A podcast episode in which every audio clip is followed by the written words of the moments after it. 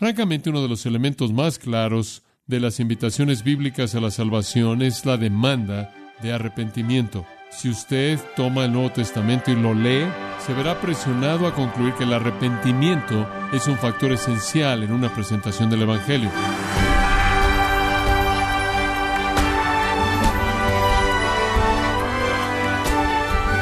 Le damos la bienvenida a su programa Gracias a vosotros con el pastor John MacArthur.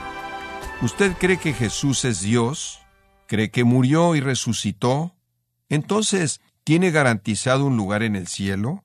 ¿O hay más en el Evangelio? ¿Realmente ha hecho caso al llamado de abandonar su pecado y rendirse a Cristo como Señor? ¿Es el Evangelio un llamado a abandonar el pecado tanto como es un llamado a creer en Él? Quiero invitarle a que nos acompañe para descubrir las respuestas con el pastor John MacArthur en la serie titulada El Evangelio según Jesucristo, en gracia a vosotros. Francamente, uno de los elementos más claros de las invitaciones bíblicas a la salvación es la demanda de arrepentimiento. Si usted toma el Nuevo Testamento y lo lee tal cual, se verá presionado a concluir que el arrepentimiento es un factor esencial en una presentación del Evangelio. El ministerio de Juan el Bautista fue arrepentimiento, el ministerio de Jesús fue arrepentimiento, el ministerio de los discípulos fue arrepentimiento y el cielo lo reconoce y se regocija cuando un pecador qué? Se arrepiente, se arrepiente. Vaya al libro de los Hechos, capítulo 26, versículo 20. Aquí está Pablo ante el rey Agripa y él le dice en el versículo 19 del capítulo 26, como consecuencia, rey Agripa, no fui desobediente a la visión celestial, sino continué declarando tanto a aquellos que estaban en Damasco primero y también en Jerusalén y a lo largo de toda la región de Judea, inclusive a los gentiles, que ellos debían arrepentirse y volverse a Dios haciendo obras dignas de arrepentimiento. Ahora, esa fue la definición clásica de Pablo de la predicación del Evangelio. Es predicar arrepentimiento. Y fue debido a que él predicó arrepentimiento que ellos lo atraparon, versículo 21 dice, y trataron de matarme. Entonces usted puede ver que la primera iglesia siguió con la predicación de Jesús y siguió con la predicación de Juan y siguió con la predicación de los discípulos y fue fiel en proclamar arrepentimiento del pecado, volverse del pecado a Dios. ¿En dónde está ese tipo de predicación en la actualidad? ¿En dónde oye usted ese tipo de evangelismo en la actualidad? No está de moda predicar un evangelio que demanda que la gente entregue todas sus posesiones. El Evangelio que usted oye en la actualidad es ven a Jesús y serás rico. El Evangelio en la actualidad es cree en Jesús y Él perdonará todo tu pecado y te dará el cielo y no tienes que preocuparte por dejar nada. Eso no es lo que Jesús predicó. Arrepiéntete, deja tu pecado y tu egoísmo. Ahora, ¿cómo es posible que este elemento esencial de la predicación del Evangelio llegó a ser evitado? ¿En dónde lo perdimos? Porque no lo vemos en la actualidad. Rara vez usted oye la palabra. Podemos regresar a 1937. El doctor Harry A. Ironside, un gran hombre de Dios, maestro de la Biblia. El doctor Ironside en 1937 señaló que la doctrina bíblica del arrepentimiento estaba siendo diluida sistemáticamente por parte de aquellos que querían excluirla del mensaje del Evangelio. Ironside dijo, están tratando de excluirla del mensaje del Evangelio. Permítame citar del libro que él escribió titulado Antes y no os arrepentís. Él era un campeón del arrepentimiento y de manera apropiada. Él escribió esto. La doctrina del arrepentimiento es la nota ausente en muchos círculos en la actualidad que de otra manera son ortodoxos y fundamentalmente sanos. Esta no es una batalla nueva. Esta es una batalla antigua. La gente en la actualidad está predicando un evangelio que dice, bueno, mira, simplemente cree, no te preocupes por tu pecado, no te preocupes por tu pasado, simplemente cree y todo vendrá después. Ironside peleó esa batalla en 1937. Además, él dijo esto. Él dijo, y cito, los predicadores que profesan la gracia, que como los antinominianos de la antigüedad menosprecian la necesidad del arrepentimiento, por lo menos parecen invalidar la libertad de la gracia. Y ese fue el punto medular. Habían algunos que dijeron, si llamas al arrepentimiento estás invalidando la libertad de la gracia y la gracia es tal y tan libre que no tienes que hacer nada más que solo creer. Ironside reconoció en su día los peligros de una creencia fácil e incipiente. Además, él dijo, la predicación superficial que no enfrenta el hecho terrible de la pecaminosidad del hombre y la culpabilidad del hombre, llamando a todos los hombres en todo lugar a arrepentirse, resulta en conversiones superficiales. Y entonces tenemos a muchos profesantes en la actualidad, profesantes de labios para afuera, que no dan evidencia en absoluto de regeneración. Promoviendo la salvación por la gracia, manifiestan ninguna gracia en sus vidas, declarando a toda voz que son justificados por la fe únicamente, se les olvida que la fe sin obras es muerta y que la justificación por obras ante los hombres no debe ser ignorada como si estuviera en contradicción a la justificación por la fe ante Dios. Fin de la cita. Harry Ironside en 1937 estaba en lo correcto, peleando la misma batalla. Y si regresáramos a partir de ahí, regresando en la historia de la Iglesia, también vemos que la historia de la Iglesia registra el testimonio de los líderes de Dios con respecto a la naturaleza esencial del arrepentimiento. Permítame llevarlo aún más atrás. ¿Qué hay acerca de los primeros padres de la Iglesia? ¿150 después de Cristo? Muy bien. ¿50 años después de que Juan el Apóstol murió? Eso es temprano. Esos son los primeros años. Permítame leerle de la segunda epístola de Clemente, 150 después de Cristo. Esto es lo que él dice. No lo llamemos meramente Señor, porque eso no nos salvará. Porque Él dice, no todo el que me dice Señor, Señor será salvo, sino el que hace lo correcto. De esta manera, hermanos, reconozcámoslo por nuestras acciones. Este mundo y el mundo venidero son dos enemigos. Este significa adulterio, corrupción, avaricia y engaño, mientras que el otro lo hace a un lado. No podemos entonces ser amigos de ambos. Para obtener el uno tenemos que hacer un lado el otro. Eso es arrepentimiento. Eso es arrepentimiento. Eso es exactamente lo que Santiago dijo. La amistad con el mundo es enemistad con Dios. O eres amigo del mundo o el amigo de Dios, no ambos. Eso es arrepentimiento. ¿Qué tal Martín Lutero? En 1517, Martín Lutero disparó el disparo que ha sido oído por todo el mundo. Cuando él clavó en la puerta de la iglesia de Wittenberg sus 95 tesis, él propuso 95 principios que él pensó que la Iglesia Católica Romana debía reconocer. No sé si usted está consciente de los que eran esos 95, pero después de esta noche usted va a estar consciente de cuáles fueron los primeros tres, porque aquí están. Número uno, esto estuvo en la puerta de Wittenberg. Nuestro Señor y amo Jesucristo, al decir arrepentíos, quiso decir que la vida entera de los fieles debía ser un acto de arrepentimiento. Número dos de sus 95 tesis, este dicho no puede ser entendido como el sacramento de la penitencia, esto es, de la confesión y absolución, la cual es administrada por el sacerdocio. Tres, sin embargo, Él no se refiere al arrepentimiento interior únicamente. No, el arrepentimiento interior está ausente si no produce tipos diferentes de hacer morir la carne. Entonces dijo Martín Lutero, tres puntos primordiales. Uno, el arrepentimiento es un estilo de vida. Dos, no tiene nada que ver con sacramentos de la iglesia, confesión y absolución. Tres, no es tan solo interno, produce hacer morir la carne. Martín Lutero estaba en lo correcto. Pasemos al siguiente siglo, 1674. En 1674, la obra maestra teológica conocida como el Catecismo Corto de Westminster fue escrito, y en ese catecismo, el cual algunos de ustedes han leído, inclusive estudiado, si vienen de un trasfondo reformado, hay una serie de preguntas y respuestas, y eso era la enseñanza a manera de catecismo, pregunta y respuesta, pregunta y respuesta, pregunta y respuesta, y usted le enseñaba a sus niños el catecismo y eventualmente ellos se memorizaban todos los elementos de la teología. Una de las preguntas en el catecismo corto de Westminster es esta. ¿Qué es el arrepentimiento para vida? ¿Qué es el arrepentimiento para vida? Respuesta, el arrepentimiento para vida es una gracia salvadora mediante la cual un pecador, a partir de un sentido verdadero de su pecado y un entendimiento de la misericordia de Dios en Cristo, con tristeza y odio de su pecado, se vuelve de eso a Dios con un propósito completo de ello, un esfuerzo por la obediencia nueva. Una gran afirmación. Es una gracia salvadora, esto es, viene de Dios,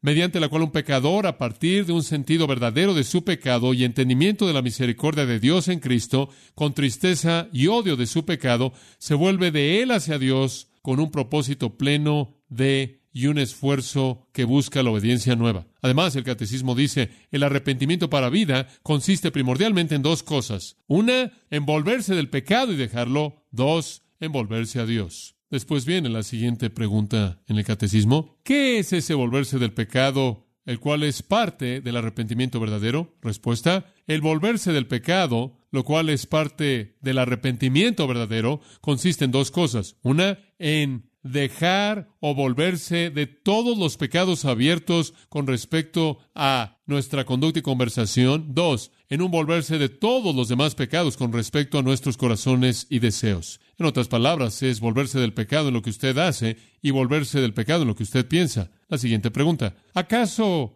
aquellos que verdaderamente se arrepienten del pecado nunca regresan a la práctica de los mismos pecados de los que se han arrepentido? Respuesta, aquellos que se han arrepentido verdaderamente de pecado nunca regresan a la práctica del mismo, de tal manera que viven en una vida de pecado como lo hicieron antes, y cuando alguno de ellos después del arrepentimiento regresan a una vida de pecado, es una señal evidente de que su arrepentimiento no fue el tipo correcto. Algunos verdaderamente se han arrepentido de sus pecados, aunque pueden ser superados y sorprendidos por tentaciones como para caer en la comisión de esos mismos pecados de los que se han arrepentido. Sin embargo, no permanecen en ellos, sino que se vuelven a levantar y con tristeza amarga lloran por ellos y regresan al Señor. Así dice el Catecismo de Westminster. ¿Qué hay acerca de los puritanos? ¿Qué creían acerca del arrepentimiento? Goodwin los representa. El puritano británico escribió esto. En donde hay duelo, esto es llorar, por ofender a Dios está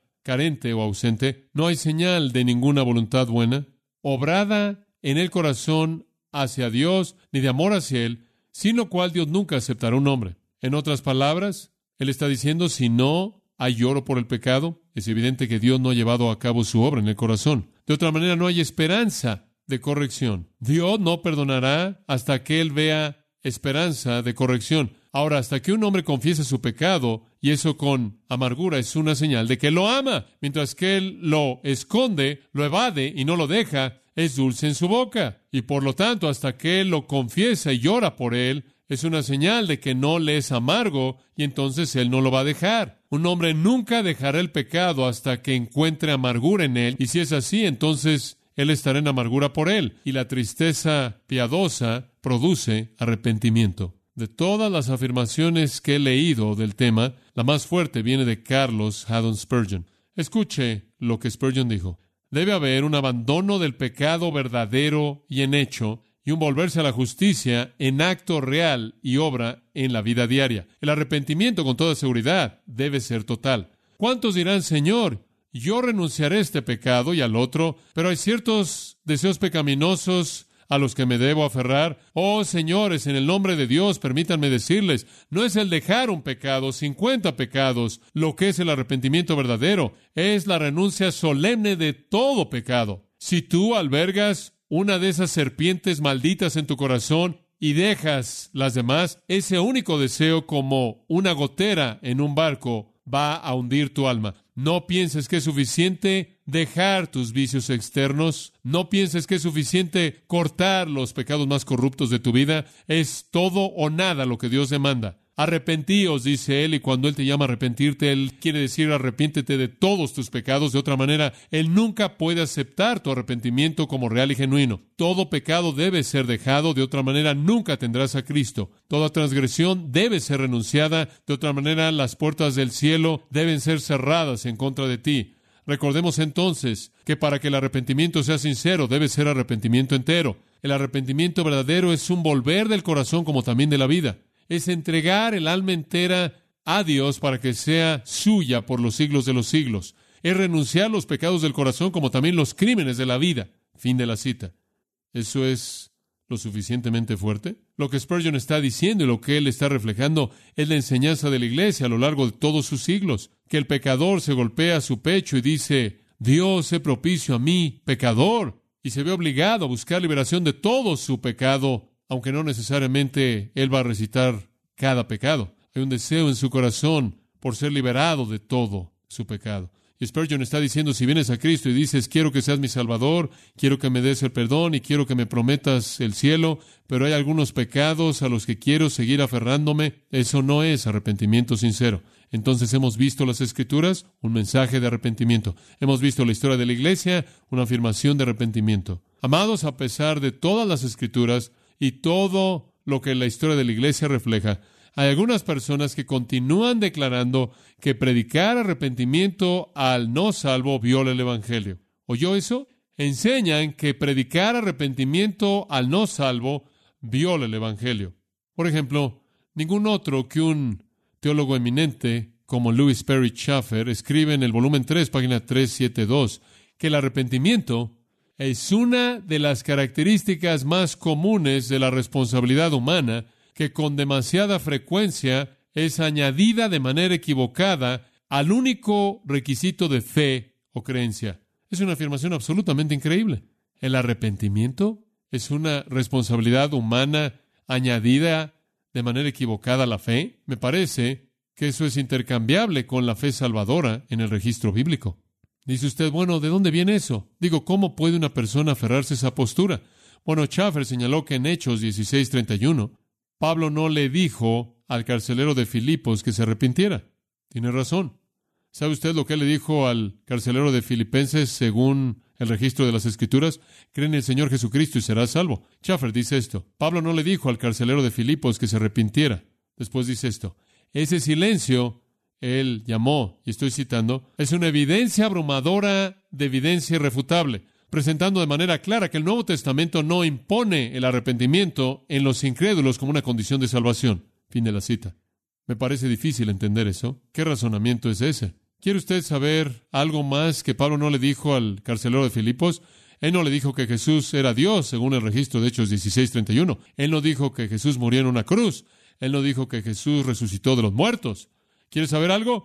Él probablemente dijo todo eso, incluyendo todo lo que había que decir del arrepentimiento, pero todo fue resumido por Lucas cuando él lo escribió bajo la inspiración del Espíritu, simplemente para darlo en esa afirmación, porque creer implicó arrepentimiento y el Señor Jesucristo implica todo lo que Él es y todo lo que Él hizo. Pero defenderlo a partir del silencio y cancelar cualquier otro elemento del arrepentimiento en el registro del Nuevo Testamento y decir que debido a que no está ahí, esa es una masa abrumadora de evidencia, eso no lo podemos entender y un pastor local popular dijo, arrepentimiento no significa volverse del pecado ni cambiar la conducta de uno. Ahora, como puede ver usted, la razón por la que tienen que decir esto es porque tienen que lidiar con la palabra arrepentimiento. Está ahí. Otro maestro bien conocido de la Biblia dice, arrepentimiento significa cambiar la mente de uno, no la vida de uno. Ah, ahora nos estamos acercando al asunto, porque usted se está preguntando cómo es posible que la gente diga que el arrepentimiento no es un elemento si él acaba de decir arrepiéntete, arrepiéntete y arrepiéntete todo el tiempo. Y lo que usted tiene que entender es que redefinen el arrepentimiento. Y lo que dicen es que el arrepentimiento significa cambiar su mente acerca de quién es Jesús, nada más. El arrepentimiento es un cambio de mente acerca de quién es Cristo,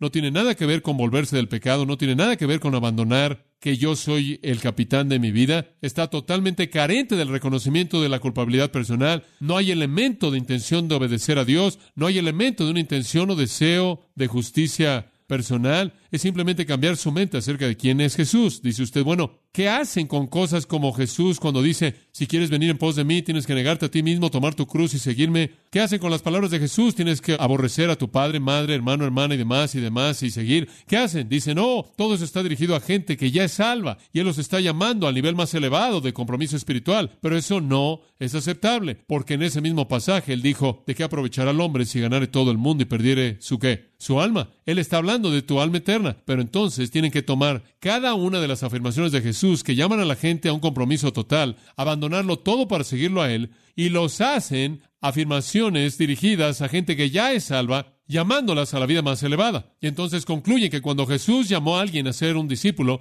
Él estaba llamando a un creyente a un segundo nivel. Y un cristiano es una cosa y un discípulo es otra. Pero dicen, si te arrepientes en el hecho de que cambias tu parecer acerca de quién es Jesús, no tiene nada que ver con volverte del pecado, no tiene nada que ver con abandonar el hecho de que tú gobiernas tu vida, no hay reconocimiento de culpabilidad personal, no hay intención de obedecer a Dios y no hay deseo por la justicia verdadera. Y le quiero decir que eso no es lo que Jesús quiso decir cuando dijo arrepiéntete. El llamado del Evangelio de Jesús fue un llamado a dejar el pecado como lo fue un llamado a creer en Él. Fue un llamado a volverse del pecado. Desde su primer mensaje hasta el último, el tema del Salvador fue un llamado a los pecadores a dejar su pecado, a abrazar a Dios, a buscar la justicia, no fue únicamente que tenían que tener una nueva perspectiva acerca de quién era Él, sino que tenían que dejar su pecado y seguirlo a Él. Y Lucas, en el capítulo 24 Y el versículo 47 dijo que cuando vayas a predicar, Jesús dijo, predica arrepentimiento para el perdón de los pecados. Y si estás viniendo a Cristo para el perdón de los pecados, lo que lleva a eso es que arrepentimiento. Por cierto, Lucas es el único escritor de los Evangelios que da el contenido del mensaje que es inherente en la gran comisión. Los otros escritores únicamente dan la comisión, vayan y predican. Lucas dice, esto es lo que predicas, arrepentimiento, el cual lleva al perdón de pecados. Y entonces el arrepentimiento siempre está ligado al pecado. No es solo cambiar tu parecer acerca de quién es Jesús. Oh, pensaba que era un hombre y ahora sé que es Dios. No solo eso. Implica volverse del pecado. Permítame darle una ilustración. Observe Lucas 18.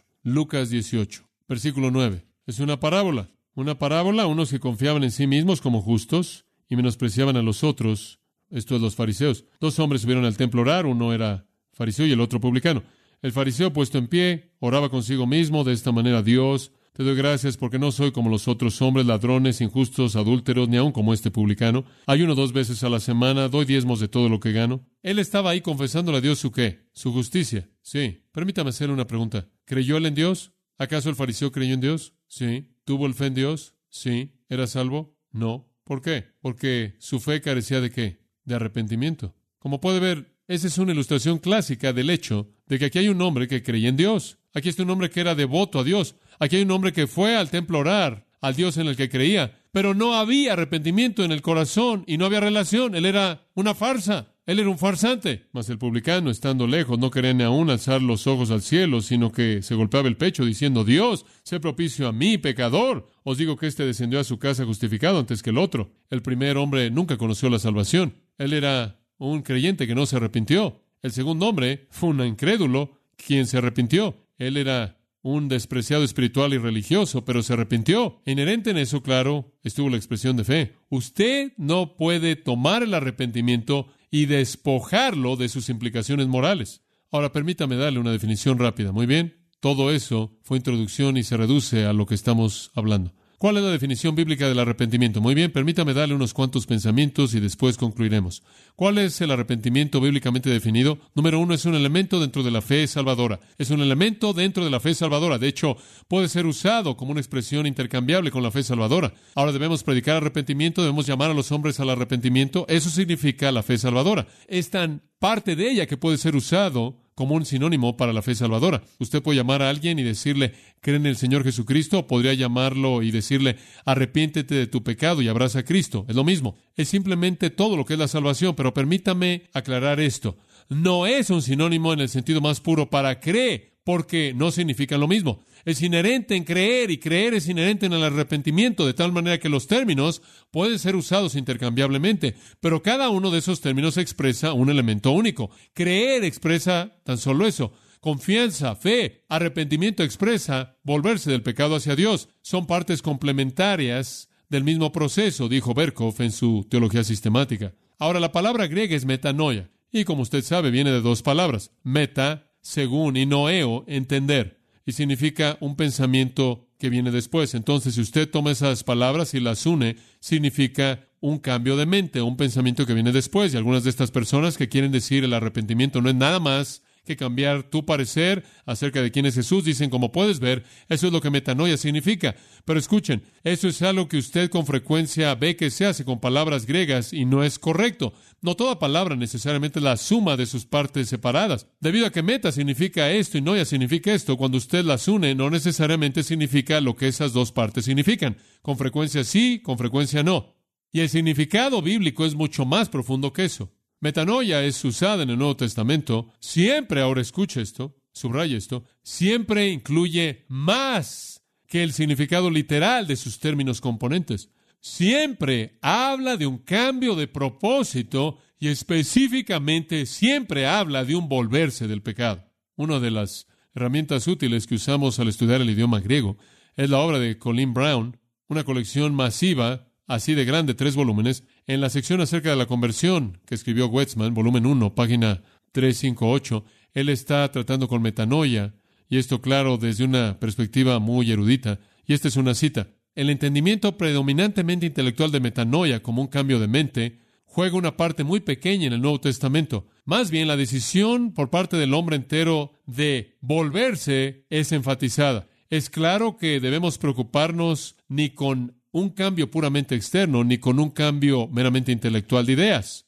Fin de la cita. Así lo dice lo mejor de los eruditos. En el sentido en el que Jesús lo usó, el arrepentimiento incorporó un repudio hacia la vida vieja y un volverse a Dios para salvación. La otra fuente número uno para entender todo lo que hay que entender acerca de palabras griegas fue producido por Kittel. Toda palabra en el Nuevo Testamento que es importante está ahí y es tratada de manera exhaustiva. Permítame leerle lo que Ben dice escribiendo acerca de metanoia en Gerard Kittel, y cito, el término demanda una conversión radical, demanda una transformación de naturaleza, un volverse de manera definida de la maldad, un volverse de manera determinante a Dios en obediencia total. Esta conversión es definitiva. No puede haber un volver atrás, únicamente avanzar y un movimiento responsable hacia adelante, que ahora se ha tomado. Afecta al hombre entero en primer lugar y básicamente el centro de la vida personal, después lógicamente su conducta en todo momento y en toda situación, sus pensamientos, palabras y actos. La proclamación entera de Jesús es una proclamación de volverse de manera incondicional a Dios, un volverse de manera incondicional de todo lo que es en contra de Dios, no meramente aquello que es abiertamente malo, sino aquello que en cualquier caso dado hace que un volverse a Dios de manera total sea imposible.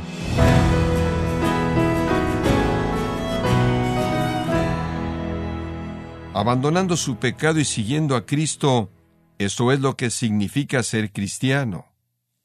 Ha sido el pastor John MacArthur en la serie El Evangelio según Jesucristo, en gracia a vosotros.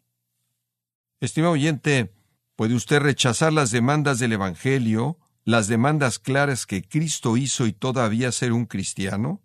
Le invito a explorar este importante tema en el libro Difícil de creer, escrito por John MacArthur, y puede obtener su copia en gracia.org o en su librería cristiana más cercana. Recuerde que usted puede descargar en audio transcripción gratuitamente los sermones de esta serie El Evangelio según Jesucristo, así como todos aquellos que he escuchado en días, semanas o meses anteriores en gracia.org. Si tiene alguna pregunta o desea conocer más de nuestro ministerio, como son todos los libros del pastor John MacArthur en español, o los sermones en CD que también usted puede adquirir, escríbanos y por favor mencione la estación de radio por medio de la cual usted nos escucha en gracia a vosotros. Es importante conocer no solo el país y ciudad de donde usted nos escucha, sino también la radio. Para quienes contactan nuestro ministerio por primera vez, pueden solicitar una copia del mensaje de promoción sin costo alguno, un mensaje por oyente únicamente. Si usted vive en los Estados Unidos o Puerto Rico, escríbanos a Gracia Vosotros, P.O. Box 4000, Panorama City, California 91412. O puede escribirnos a través del siguiente correo electrónico radio arroba Y queremos agradecerle desde el fondo de nuestro corazón su tiempo y sintonía, y en nombre de John MacArthur y del personal de este organismo, invitarle para que nos acompañe en la próxima edición y así juntos continuar desatando la verdad de Dios un versículo a la vez, en gracia a vosotros.